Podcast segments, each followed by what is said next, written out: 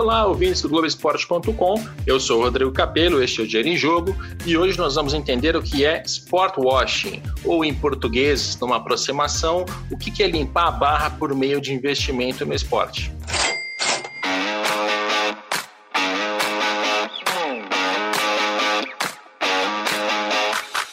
Sport washing, um termo que está em alta na imprensa europeia, você tem reportagens recentes na imprensa britânica, por exemplo, citando essa palavra, sport, esporte, e washing é lavar, né? então você lava uma imagem ruim por meio de investimentos no esporte.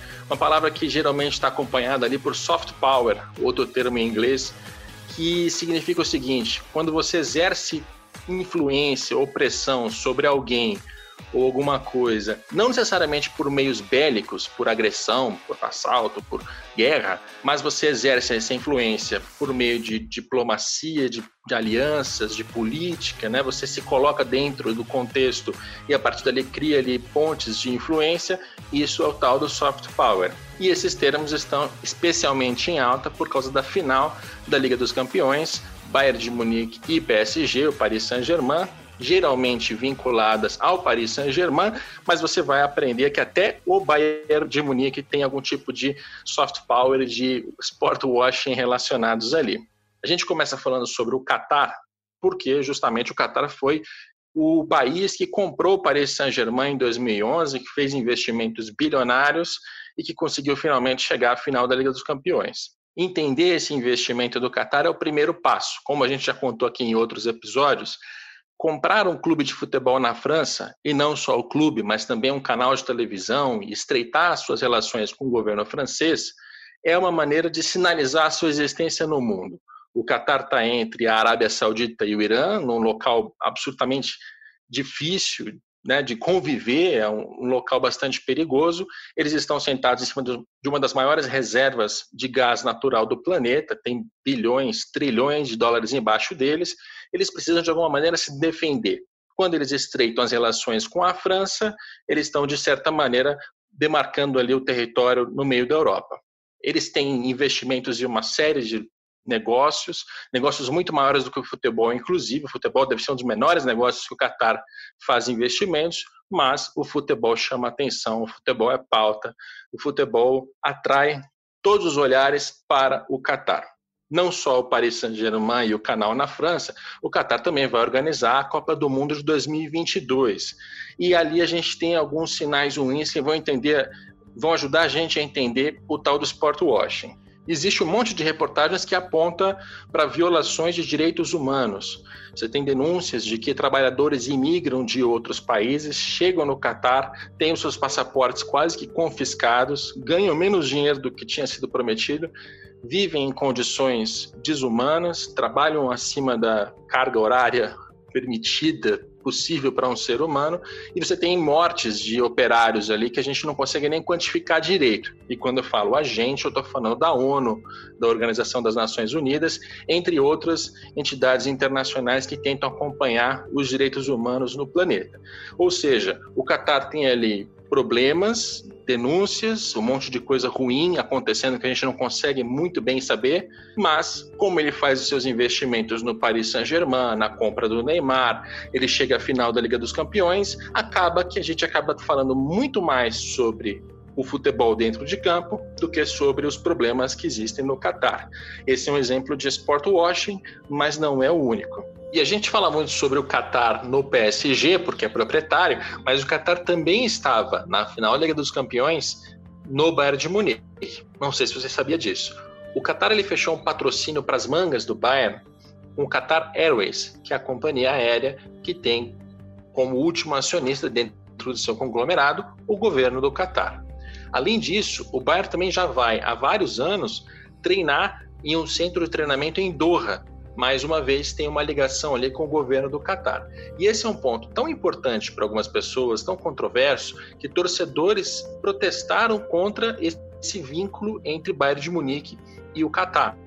Teve protesto, inclusive, em partida com faixa, reclamando dessa ligação. O clube teve que se posicionar, dizendo que isso e aquilo, para você ver como esse é um assunto importante entre algumas pessoas na Europa.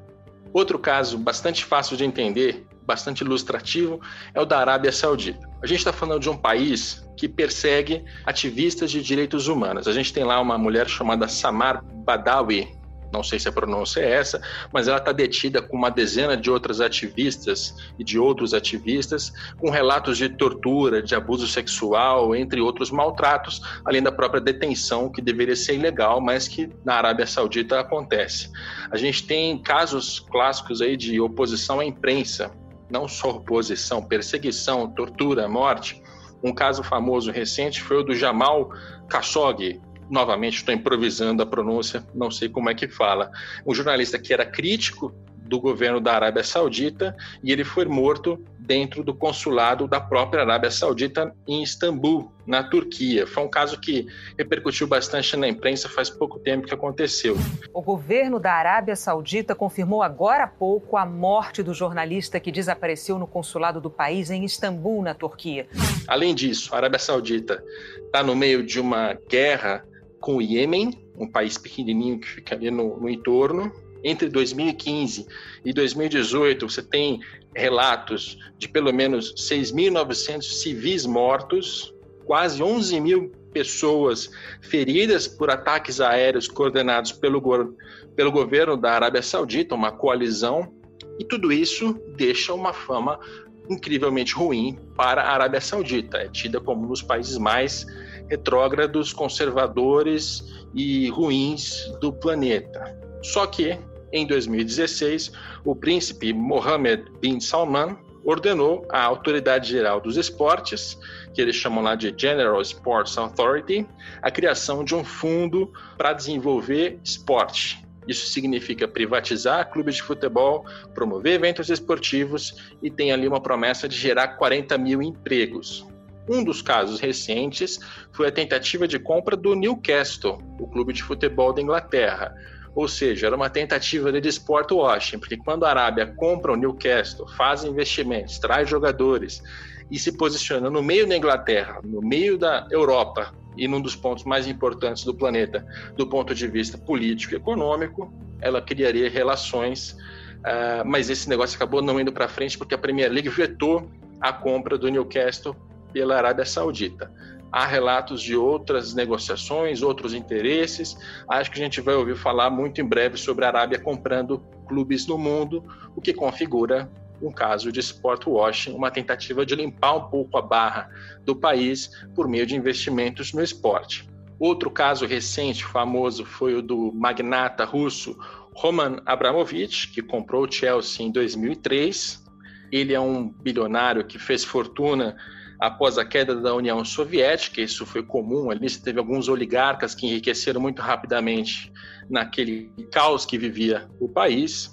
E conforme o poder do atual presidente Vladimir Putin se consolidou, oligarcas tiveram que ou se exilar em outros países ou então fazer alianças com o Putin, enfim, ficaram numa situação delicada. E o Abramovich migrou para a Inglaterra, comprou o Chelsea e com o Chelsea ele conseguiu mais ou menos é, um escudo, uma defesa. Ele ficou muito mais guarnecido nessa relação com o país natal dele do que se não tivesse feito esse investimento. Primeiro, porque ele conseguiu um exílio, né? ele mora na Inglaterra, ele é bem recebido pelos britânicos e é bem recebido justamente porque fez a compra do clube, os investimentos, levou um clube que, apesar de ser tradicional, não tinha chance de competir, foi lá, chegou até a ganhar a Liga dos Campeões. Ao mesmo tempo, ele virou uma ponte entre os dois países, né? Quando Putin precisa de algo na Inglaterra, Roman Abramovich acaba sendo ali meio que um intermediário. Ou seja, ele está se protegendo, ele está protegendo a sua fortuna por meio do investimento no futebol e de construir uma imagem no mundo. Tanto é que a gente conhece Roman Abramovich a gente não conhece todos os outros oligarcas russos, talvez até mais ricos do que ele, que não ficam em evidência na imprensa esportiva. Esses são três casos europeus recentes para que você entenda o que é o termo que é bastante interessante. Neste episódio, a gente vai conversar com duas pessoas para tentar aprofundar um pouco mais essa história. A gente vai conversar primeiro com o Fernando Lopes César, que é um brasileiro que está estudando na França. Ele vai nos explicar mais sobre o futebol francês, como é que o sport washing está sendo executado pelo Paris Saint-Germain e que tipo de resultado está sendo obtido. Em segundo lugar, a gente vai conversar com Euclides Couto, um professor de história, para entender se sport washing é algo novo ou se na própria história do Brasil e do futebol brasileiro a gente tem exemplos próximos, se não com a mesma palavra, né, porque isso é mais ou menos recente, o fenômeno não é. Acho que na história do Brasil a gente vai encontrar alguns elementos bem interessantes. Agora eu vou conversar com o Fernando Lopes César. Ele é formado em administração de empresas pela PUC do Rio Grande do Sul, especialista em gerenciamento de projetos pela FGV e está estudando na França. Fez uma pesquisa de doutorado na Universidade de Caen, Caen, é, ele vai corrigir a minha pronúncia agora, e está agora fazendo um doutorado. Tudo bem, Fernando? Tudo bem. O seu doutorado, qual o seu objeto de pesquisa? O assunto da minha tese ele é uma evolução de, do, do assunto da minha pesquisa de mestrado, que era uma que era sobre a evolução do modelo de negócio dos clubes de futebol da França. Porém, a pesquisa evoluiu para o estudo de todo o ecossistema do futebol francês. Nela, ao invés de estudar o conteúdo, estamos estudando o processo dessa evolução, não só dos clubes, mas do setor como um todo. Com isso, a gente está observando que o setor vem evoluindo em relação ao seu modelo econômico, principalmente após a desregulamentação do mercado audiovisual de 1982, que foi a desestatização da transmissão de jogos de futebol. E o nosso objetivo é de mostrar que essa transformação, uh, o setor como um todo passou de um modelo X para um modelo Y, onde, onde houve um processo que alterou o modo que os atores desse ecossistema entregam, captam uh, valor de seus consumidores. Uh, a fim de... O Fernando começou a estudar pelo Lyon, depois expandiu e foi entender os negócios dos outros clubes, das outras partes envolvidas no mercado francês. E aí eu quero pegar isso como um gancho.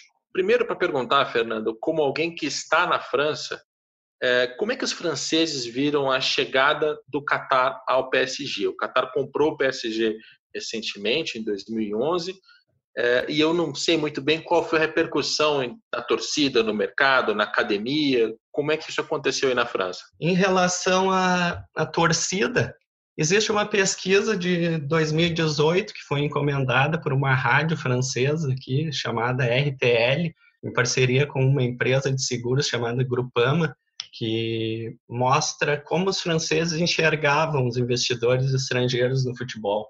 A pesquisa mostrou que 72% dos franceses, em geral, responderam que eram contra o investimento estrangeiro no futebol e 28% a favor. já 56% dos franceses que torcem por algum time, que gostam de futebol, responderam que eram contra e 44% a favor. Em relação à, perda de identidade dos clubes, também foi, foi perguntado. 78 dos franceses em geral dizem que sim, os clubes perdem identidade com essas vendas, e 22 dizem que não. Já 79% dos torcedores responderam que seus clubes perdem a identidade sim. Esse é o, é o caso da torcida. E a academia, que é o seu universo, como é que os estudiosos do assunto se posicionam em relação a esse tema? Em relação à, à opinião acadêmica, aqui existe um seminário chamado The Sport, que reúne em cada trimestre no Ministério dos Esportes em Paris pesquisadores e especialistas das áreas de economia, direito e gestão do esporte, organizado pelo Centro de Direito e Economia do esporte, que é o responsável pelos principais estudos relacionados ao assunto aqui na França, e que lá são apresentados durante um dia inteiro trabalhos ligados ao tema, sendo que na parte da manhã são os doutorandos que apresentam e discutem com especialistas sobre suas pesquisas, e na parte da tarde são os especialistas que apresentam as tendências atuais do esporte, sendo que a maioria dos assuntos são relacionados ao futebol francês e europeu. Lá eu observo que eles são sim reticentes a investidores estrangeiros. Mas já que existem esse tipo de perfil no setor e eles não têm muito o que fazer, além de propor ideias e relatórios demonstrando os resultados disso. Até porque a França atualmente tem uma, um programa de atração de investidores estrangeiros, não só no futebol, chamado Choose France, e que em 2019 se tornou ela se tornou o país mais atrativo para investidores estrangeiros, ficando na frente da Inglaterra e da Alemanha até. O que eu percebo é que os acadêmicos preferem discutir bastante sobre a forma de regular esse tipo de atividade e não sobre os investidores em si. Legal. E entre outros clubes, né, até porque a, a, liga francesa existe, diferente aqui do futebol brasileiro, os outros clubes manifestam algum tipo de ressalva ou de receio em relação a essa participação? Como eu disse antes, né, o que eu percebo é que os outros clubes também são interessados, principalmente para financiar projetos de infraestrutura e de aquisição de jogadores. Acredito que atualmente eles não se preocupam muito em relação a isso, até porque não tem muito o que fazer a não ser acompanhar as aplicações das, das regras por parte da DNCG. Uh, ah, além disso, o PSG ele vem alterando seu modo de financiamento também mostrando o que mostra que em breve ele não, não vai ser mais tão dependente assim do investimento do, do Qatar como no início do projeto, o que sempre era motivo de crítica em relação ao projeto deles, né? E uma das pegadas ali do sport washing é limpar a barra, seja de uma pessoa, de uma empresa, de um governo. Nesse caso a gente está falando do Qatar, que em termos de Copa do Mundo de 2022, você tem algumas reportagens ali mostrando violação de direitos humanos, é, operadores que morrem, a gente não sabe quantas pessoas estão morrendo, em que condição, imigrantes que chegam e não conseguem mais sair porque tenha o passaporte tomado pelos caras. Isso já foi exposto em algumas reportagens no exterior. Apesar disso, a gente fala do Qatar muito mais pelo sucesso do PSG, pela história do PSG, do que por esses fatos ruins. Então a gente tem aí uh, a justificativa do tal do sport washing. É, na França, quanto se fala desse dessa repercussão negativa, dos fatos negativos. Né?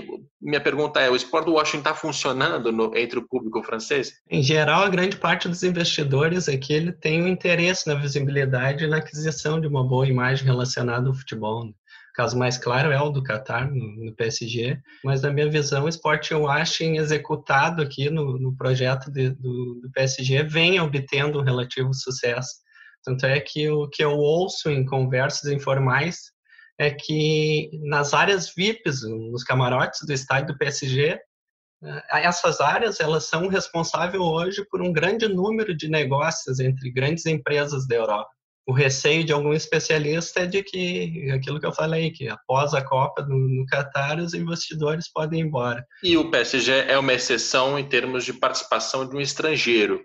Agora, entre empresários locais, existe algum tipo de história do dirigente ou da empresa que era mal vista, tinha alguma história mal contada e que com o futebol acabou melhorando a sua imagem, né? O que eu estou perguntando, existem outros casos de sport washing no futebol francês? Eu não vejo hoje outros exemplos tão claros assim como no, no PSG. Mas, por outro lado, eu observo que nos últimos anos o futebol francês se, tor se tornou um grande atrativo para para os investidores, não só pela notoriedade, mas também pelo negócio em si, porque o preço de entrada uh, no mercado é relativamente baixo em comparação às outras grandes ligas europeias, o que oferece dois grandes fluxos de receita uh, para eles. O primeiro é que a França é atualmente o segundo país que mais forma e vende jogadores no mundo, somente atrás do Brasil, o que oferece possíveis ganhos com a venda desses atletas formados no clube tendo como destaques uh, clubes como PSG, o Rennes, Lyon, Saint-Étienne, o Mônaco na primeira divisão, e até clubes como Sochaux, o Caen, aqui da, da cidade onde eu, eu, moro, e o Toulouse, da, da segunda divisão. Já o segundo fluxo de receita, ele é relacionado à alta dos direitos televisivos o que confirma uma tendência de futuros ganhos para os clubes que se mantêm na primeira divisão francesa.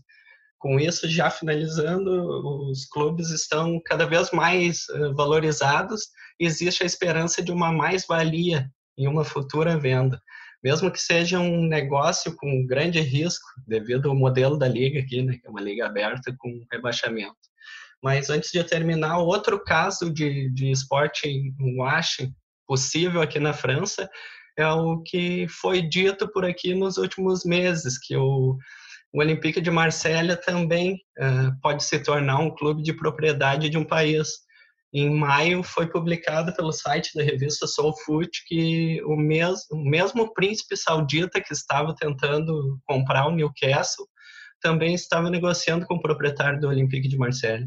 Porém, agora não, o que é divulgado aqui é que as duas partes desmentem esse negócio, não tem, não, não falam mais sobre isso. Ou seja, a gente pode ter notícias ligadas a sport washing, um segundo clube na França muito em breve. Fernando, obrigado pela sua participação aqui no podcast. Uh, eu que agradeço e fico à disposição para conversar sobre assuntos ligados à gestão do futebol e principalmente sobre o futebol francês. Muito bem, este é o Fernando Lopes César, que estava nervoso porque é o primeiro podcast que ele participa, mas foi bastante legal ouvir ele. A gente tem que dar mais espaço para acadêmicos e a academia também tem que se manifestar com mais frequência. A gente vai ouvir o Fernando mais vezes quando o assunto for futebol francês. Agora nós vamos conversar com Euclides Couto. Ele é graduado em História e Educação Física, mestre em Ciências Sociais e doutor em História pela UFMG.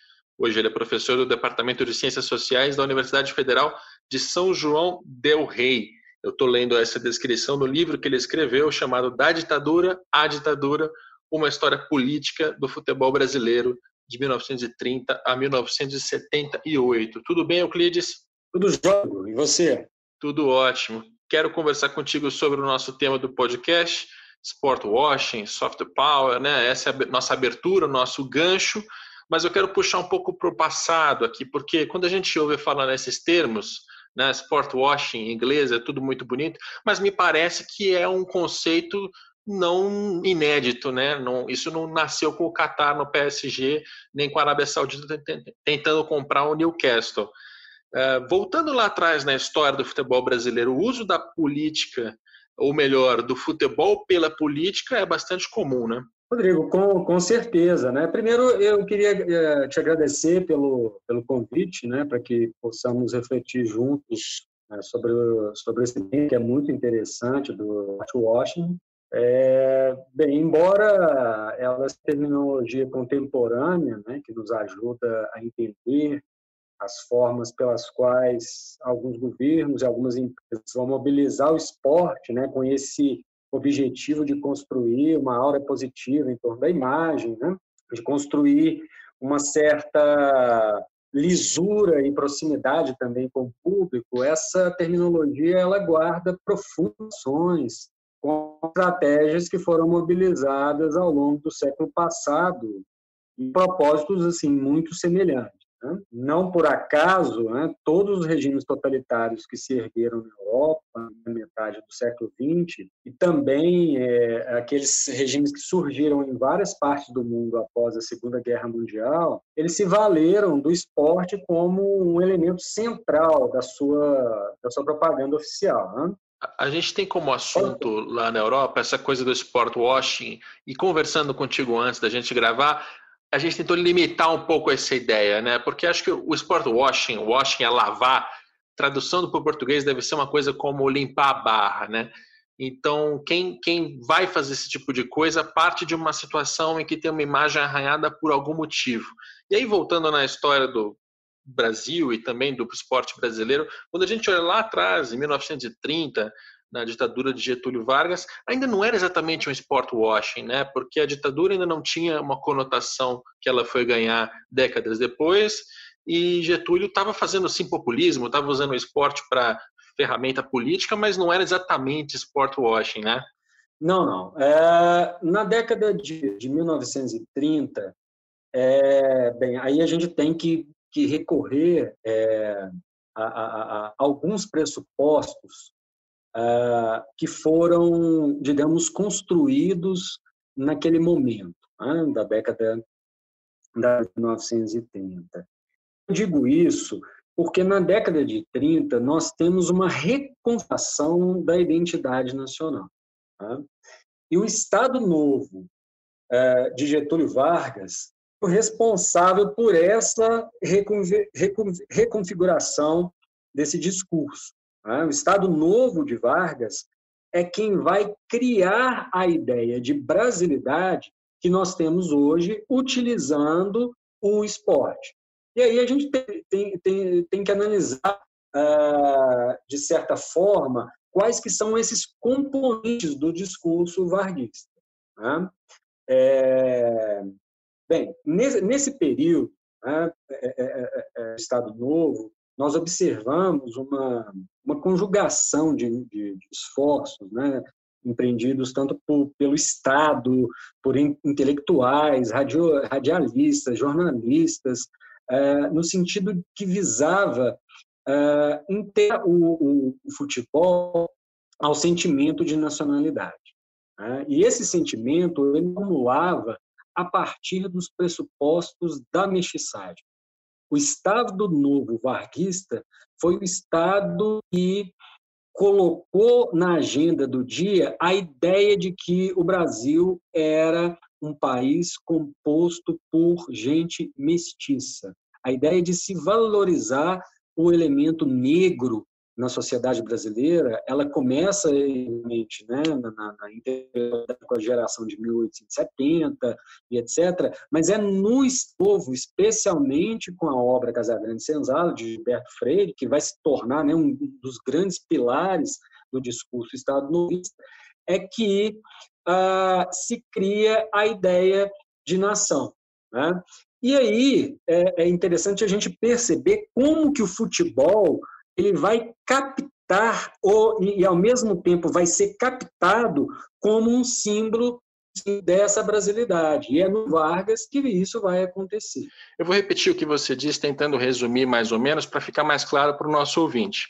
O Brasil do início do século passado era muito racista e Getúlio Vargas, com o Estado Novo, queria difundir a ideia da mestiçagem, dos atributos positivos do negro. Então, ele usa o futebol como ferramenta para redefinir a identidade brasileira. E isso com a contribuição de alguns jornalistas da época, né? Especialmente, né, a gente vai ter um mediador desse processo no futebol, né?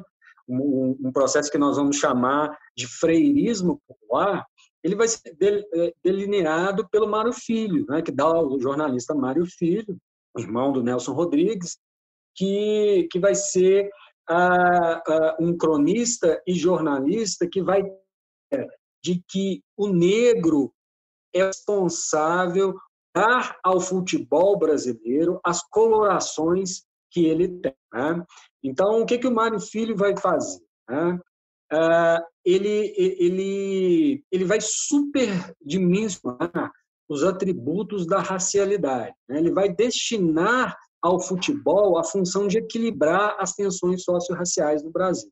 Né? Se a gente pensar é, na década de 1930, o negro era, era extremamente eliminado, né? a gente tinha um rádio muito aberto no Brasil. E o Mário Filho vai ser esse cara né, que vai delinear toda essa reviravolta na, na interpretação uh, do negro através do futebol, e isso vai ser utilizado pelo uh, Estado Novo do Vargas. Ou seja, a maioria dos intelectuais orgânicos do Vargas né, vai recorrer a textos do Gilberto Freire e do Mário Filho, né, no intuito de, de, de, construir o que nós vamos chamar de renovação uh, estética da sociedade brasileira. Tá?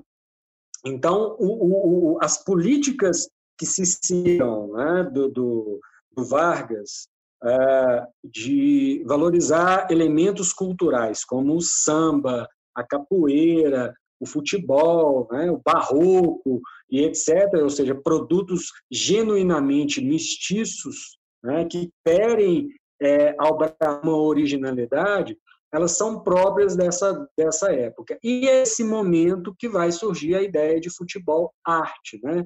a ideia uh, de que o brasileiro uh, incorpora certos traços psicossociais, como malícia, malandragem, samba, capoeiragem, improviso, uh, e tudo isso conforma o que nós vamos chamar de futebol arte. E aí o Vargas, né, os intelectuais do Estado Novo, vão deitar e rolar essa onda do futebol arte. Né? E a Copa de 38 é a grande vitrine para isso, né? ou seja, o Brasil fica em terceiro lugar né, na Copa da, da França, mas o Leônidas é, é, é, sai né, como grande herói da seleção e como grande craque da, da, da Copa, justamente por reunir essas qualidades né, do, do, do drible, da bicicleta, enfim, de, de, de, impro, de improvisações.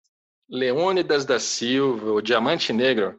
Eu vou lembrar que naquela época a seleção foi recebida com festa pela população na volta da Europa por causa do terceiro lugar na Copa do Mundo. E ela também se tornou ali um símbolo de sucesso dessa nova brasilidade que Getúlio Vargas estava tentando inserir no Brasil.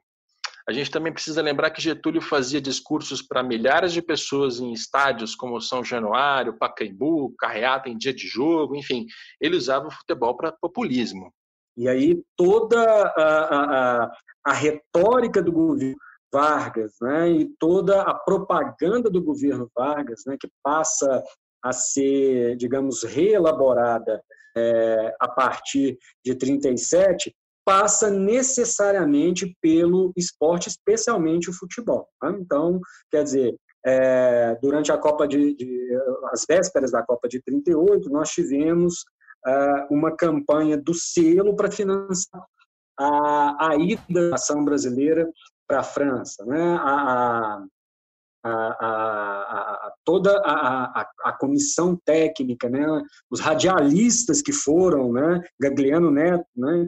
É, escalado pelo governo para transmitir os jogos da seleção brasileira foram com dinheiro público e, e, e dinheiro que foi ah, ah, é, captado através desse apelo nacional. Né? Então, é, e não é, por exemplo, que, que o governo vai se utilizar né, do estádio de São Januário ah, para proferir os, o, o, o, os discursos mais eloquentes do seu governo. Né? Então, tudo isso tem a ver com essa ideia de que o futebol ele pode ser uh, representativo uh, uh, da nação. Então, para fechar esse período Vargas, a gente pode resumir lembrando o seguinte: havia uma ditadura em vigor no Brasil, havia uma tentativa de definir uma nova identidade para o brasileiro, uma brasilidade, aliás, uma palavra que eu detesto de tão usada pelo meio publicitário, mas, enfim,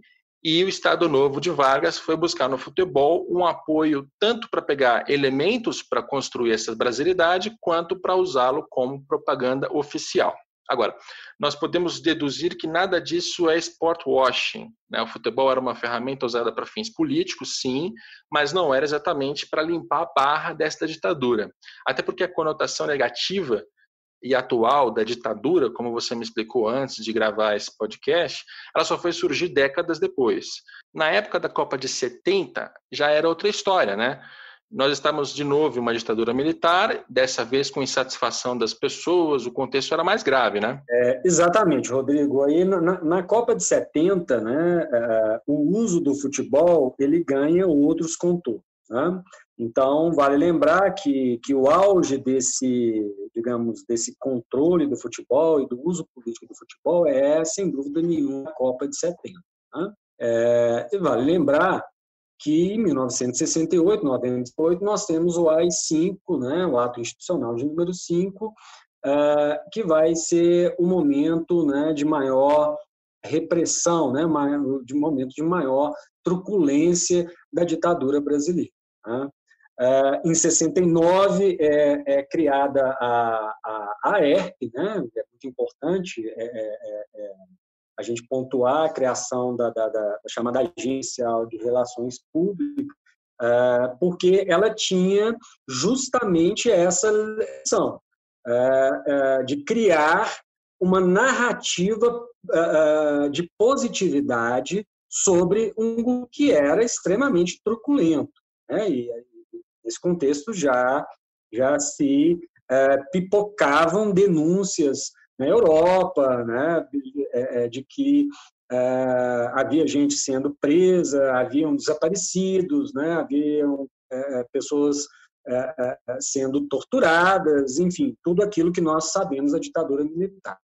Então, a, a, a, na, na, nessa tarefa de, de, de disseminar uh, essas, uh, essas ideologias, né, as massas, é, a ERP, ela evidentemente, ela contou, contou com, com, naquele período com a imprensa, né, especialmente a, a, a, televisão. Bom, só para arredondar, eu quero lembrar que a ditadura militar começou em 1964, o AI-5, que o Euclides mencionou, foi baixado pelos militares em 68, foi um ato que tirou mandato de parlamentar, permitiu intervenção do presidente, acabou com garantias constitucionais e começou ali uma série de agressões, torturas, assassinatos, todo aquele horror da ditadura militar. Também em 68, mas no começo do ano, tinha sido criada a Assessoria Especial de Relações Públicas, a ERP, que é uma agência de propaganda oficial que, entre outras coisas, trabalhou em cima do futebol para usá-lo como ferramenta para fins políticos. É isso, né, Euclides? E aí é que entra o futebol. Né? A partir de 1970, a ERP é, é, é, ela começou a reproduzir o que eles chamavam de filmetes na época, né, que na verdade eram peças publicitárias oficiais é, na, na, na, cadeia né, de, de, de, TV brasileira. Em um deles, em um desses, filmes, é, o, o, ideal é, de nação, o ideal de nacionalidade, o, o ideal de que todos estavam juntos pelo Brasil, ele foi extremamente uh, uh, divulgado, digamos assim. Né? É, havia um filmete em que mostrava um, um, gol do Tostão nas eliminatórias em 69, né, eliminatórias para a Copa em 70, e no final fechava-se esse filme com a seguinte frase, né? O sucesso todos depende da participação de cada um a ideia né, de que a seleção brasileira, metaforicamente, representava a nação. Né? E se ela estava uh, ganhando né, o sucesso dessa seleção, também significaria um sucesso uh, daquele, né, daquele país. Né? Então, a grande receptividade popular né, é, alcançada por essa peça fez com que, então, a ERP voltasse a sua, as suas atenções para a Copa do México, né? já que, evidentemente, a imprensa uh, do mundo também tá, estaria com, com suas atenções uh, voltado, voltadas para a Copa do México. Né? Então, o passo tomado pela ERP no sentido, foi no sentido de resguardar a imagem das brasileiras. Bem, Esse foi aquele período em que também o jingle se popularizou, né, dos 90 milhões em ação, para frente Brasil, salve a seleção, materiais que a agência de propaganda oficial produzia justamente para fazer essa condução, essa manipulação da opinião pública por meio do futebol. Teve também os casos do, dos Fuscas que os jogadores receberam depois da Copa do Mundo, é, se, eu não, se eu não me engano, pagos pela Caixa Econômica, né? Estou tentando puxar de memória o que eu li no seu livro aqui. Exatamente, exatamente. Nós vamos ter um conjunto de fatos, né? E, e, e, e tem um que é muito interessante nesse período, é a, a, a questão do Pelé, né? É, nesse período, a, a ERP ela trabalhou intensamente para associar a, ima a, imagem do Pelé, que era o jogador mais popular do país e do mundo, né, é, ao, ao, governo brasileiro. Né? O, o Pelé estava todo momento é, é, é, ao lado, ele posava ao lado do presidente Médici, ele ia é, em, em sessões oficiais, é, em solenidades oficiais, né? ele, inaugurava escolas ao lado do, do, do ministro da, da, da, Educação, enfim, e, evidentemente né, que para para além disso, todo esse clima de otimismo, né, ele dependia é, do sucesso da seleção em campo, né, dependia do, do, do desempenho do jogador. Né, então, era preciso também estratégias para que a seleção tivesse a melhor preparação possível para a Copa do México. Né. E foi por isso também que o governo militar interferiu na organização da seleção. A gente pode lembrar que o João Saldanha foi demitido da seleção brasileira nas vésperas da Copa de 70. Ele era um comunista assumido, incomodava a ditadura militar. A gente pode também lembrar que houve um processo de militarização da seleção, né? Militares foram colocados em cargos-chave ali para cuidar da seleção. Além disso, teve a contratação de alguns profissionais que depois ficaram bem famosos, como Admildo Chirol, Cláudio Coutinho, até o Carlos Alberto Parreira, que na época era preparador físico, mais para frente seria técnico da própria seleção brasileira. E tudo isso mostra para gente como o governo interferia no futebol. Né? É, a gente precisa lembrar que houve também uma participação da iniciativa privada, né, Euclides? Como é que era essa história? A seleção brasileira se deparou com um grande problema, porque quando esses é, homens de confiança da, da ditadura faziam parte da, da comissão técnica, é, eles resolveram estudar e elaborar um sistema de treinamento para que a seleção pudesse é, ter me a melhor performance física no México, eles, eles descobriram que isso ficaria muito caro. Né? Eles fizeram uh, um levantamento uh, num, num momento que, que ficou conhecido como Planejamento México, isso ficava em 9 milhões uh, e meio de cruzeiros naquela época, o que o, o que equivalia mais ou menos hoje a uns 70 milhões de reais. Era muito dinheiro para a época, né? quer dizer, hoje em dia, para o futebol, isso não é nada, né? mas para a época, aquilo era, era, era muita coisa. Né? E o Avelange, né? o João Avelange, que era presidente uh, da CBF na época, ele, ele, ele, ele teve uma reunião com a comissão técnica e disse o seguinte: olha, nós não podemos pedir isso para o governo porque se tiver um, um eventual insucesso, né, se a gente não ganhar a Copa e acontecer alguma coisa errada, é, isso pode dar, pode resultar num inquérito e, e a gente está no governo militar e quer dizer a relação do Avelange também com militares era uma, uma, uma relação tensa, né?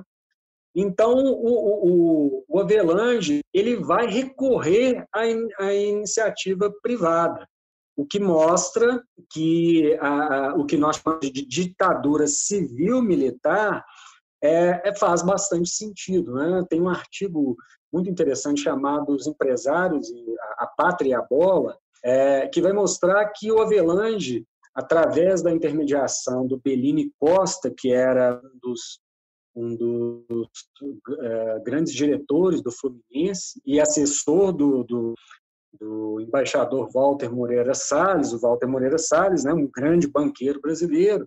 Uh, o Avelange ele vai procurar a chamada União Brasileira de Bancos, né, que era uma entidade né, que reunia os maiores bancos do Brasil, para poder pedir esse dinheiro. E aí, quer dizer, através do, do, do Moreira Salles, é, é, parte desse dinheiro vai ser, então, destinado a, ao chamado planejamento médico. Então, é, quando, quando nós, nós é, acompanhamos né, por videotapes né, os jogos da seleção brasileira e, e todas as narrativas da imprensa depois mostrando que, de fato, a seleção brasileira tinha um preparo físico invejável, né, um dos melhores é, trabalhos que foram feitos de todas as seleções da Copa do Mundo é porque realmente é, o processo ele foi muito bem planejado e, e, e se tem uma coisa que a gente tem que tirar o chapéu para a ditadura militar foi é, esse planejamento para a Copa do México, né? Que evidentemente contou com dinheiro também é, dos grandes empresários brasileiros que estavam junto com a ditadura militar é, é muita história para contar e o que eu queria nesse episódio era justamente deixar essa curiosidade no nosso ouvinte para mostrar que, olha, a política, né, o poder público, a iniciativa privada, as narrativas que são colocadas uh, na imprensa, hoje em dia nas redes sociais também, elas estão profundamente ligadas uma coisa na outra, né? Então, quando alguém vai fazer um investimento em futebol, é, sempre tem algum tipo de segundo, terceiro interesse por trás ali. Euclides, muito obrigado pela sua participação. Eu vou te incomodar mais vezes para a gente entender mais dessa história tão rica do nosso futebol brasileiro. Rodrigo, prazer é, foi todo meu. Fique à vontade e um grande a conexão do Euclides oscilou um pouquinho, cortou algumas palavras. Esse abraço que ele mandou para a gente, por exemplo, não deu para ouvir, mas não tem problema, é um abraço, sinta-se abraçado. Nós acabamos nos concentrando em apenas dois trechos do passado do futebol brasileiro, né? na ditadura Vargas e depois na ditadura militar de 64 até 85 mas a gente poderia ter visitado outros momentos históricos, quando a gente fala, por exemplo, da Copa de 78, realizada pela ditadura militar da Argentina, é um claro caso de sport washing, porque era um governo que estava tentando limpar a própria barra por meio de um evento para trazer as pessoas, mostrar como tudo era lindo e maravilhoso, como aliás acontece em muitas Copas do Mundo. Se a gente puxar a Copa de 2018, realizada pela Rússia, tinha ali um intuito de reposicionar o país no imaginário das pessoas. A gente cresceu assistindo o filme americano que coloca o russo como vilão sempre, e nesse caso com a Copa, eles queriam mostrar como é um país mais aberto, acolhedor para turistas, enfim. Sport washing é uma coisa velha e ao mesmo tempo bastante atual do nosso futebol. Espero que você tenha gostado desse episódio. Ele teve a produção do Leonardo Mibianchi, coordenação do André Amaral e do Rafael Barros, e a gente volta na próxima segunda-feira com mais um Dinheiro em Jogo.